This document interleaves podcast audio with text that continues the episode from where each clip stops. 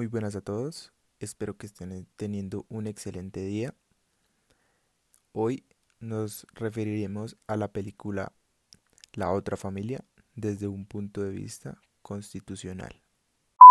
Analizando el concepto familia desde un punto de vista jurídico, es necesario establecer el tipo de relaciones jurídicas que son sometidas a regulación por el derecho, es decir, cuál es esa naturaleza jurídica de lo que constituye el objeto de su normativización. Resulta importante referir lo señalado por el gran jurista Marco Gerardo Monroy Cabra. La familia no es persona jurídica ni organismo jurídico, sino una institución jurídica y social que es regulada por el derecho para imponer a sus miembros, cónyuges, hijos, deberes y derechos para el cumplimiento de sus funciones. Desde la promulgación del Código Civil en el siglo XIX, se han ido incorporando diversas nociones de familia que dentro de nuestro ordenamiento jurídico, que gira alrededor de la autoridad patriarcal sobre el resto de la familia, donde la mujer esposa no tenía autoridad sobre sus bienes, hasta que con la Ley 28 de 1931 se da un gran paso al establecer la autonomía de la mujer casada para administrar su propio patrimonio. Por otra parte, cabe mencionar la protección que ha evolucionado para los hijos o niños, como la creación del ICBF con la Ley 75 de 1968, la Ley Quinta de 1975 sobre adopción, el Código del Menor, la Ley 294 de 1996 sobre violencia intrafamiliar y el Código de Infancia y de Adolescencia.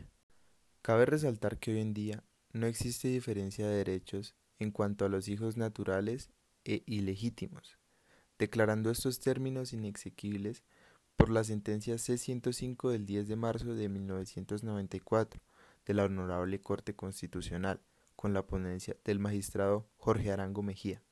Y hasta el momento Hemos visto la transformación de la familia en varios de sus elementos, desde la ponderancia del padre hasta la jerarquización, en su tratamiento de los hijos de acuerdo con la naturaleza del vínculo, llegando a determinar cuáles son las fuentes de la familia, las cuales pueden ser la natural o biológica, que corresponde a la unión marital de hecho, la natural o moral, que concibe al matrimonio como un contrato en la parte legal y un rito en lo religioso. Y por último, la artificial, que sería la familia adoptiva. Hoy en día las familias en Colombia son muy diversas.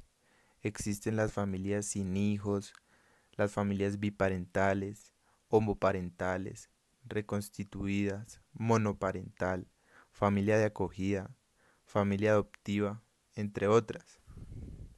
La Corte Constitucional se ha referido a la adopción por parejas del mismo sexo, concediéndola en tres ocasiones.